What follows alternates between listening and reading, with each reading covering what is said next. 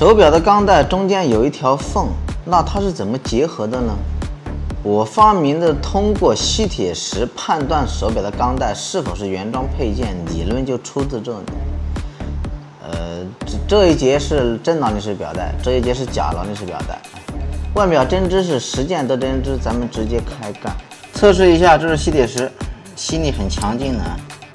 如果吸力很弱，还测不出来。这一节呢，测一下，放上去会掉。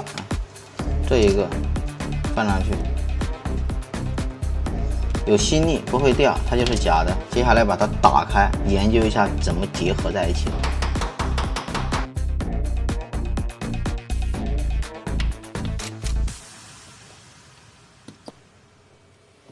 经过了不懈的努力，缝终于变大一点了。哎呀，终于行了，万事开头难。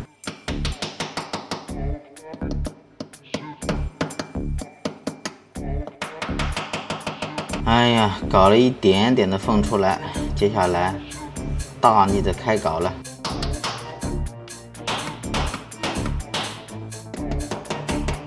胜利在握。这两个钢带我已经都拆散了，接下来咱们测试一下。这是吸铁石，这一个是假劳力士钢带，钢带都是不吸的，只有这个固定装含铁会吸。为什么？待会儿再说。看一下这个真的，真的都不吸啊？为什么？首先呢，咱们就可以放大看，它们的结合方式呢都是铆接的这种啊，但是呢有本质不同啊。为什么它要含铁？因为呢，如果你用九零四钢和钢带同材质连接杆去铆合的话，它是挤压铆合的，是变形铆合的。你可以看它齿轮都已经变形了，对不对？你看这个正品，它是不变形的啊，每一个齿依旧还是那一个样子，这就是它们工艺差别所在。假的劳力士钢带靠的是融合铆接在一起。如果说用铜材质的连接杆的话呢，它就会容易脱扣，因为铁软嘛，钢硬，这样铆接在一起之后呢，它就会紧一些。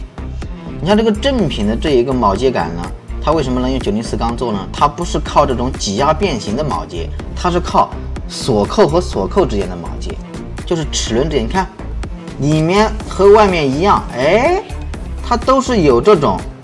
开孔的齿的，这样一装上去之后呢，就像齿轮咬在一起一样，它就不需要变形铆接，所以说它可以用九零四钢的铆接杆。这一种呢，它只能用铁，为什么？它是挤压变形在一起，这个就是他们的工艺差所在。所以说这个问题是一时半会儿是解决不了的。用吸铁石鉴定原装钢带依旧是非常有效的，因为他们工艺是有差别的。看到这里，我相信你们都懂了。记得点赞呀！这一期成本有点大的，这一节钢带可不便宜了，就这。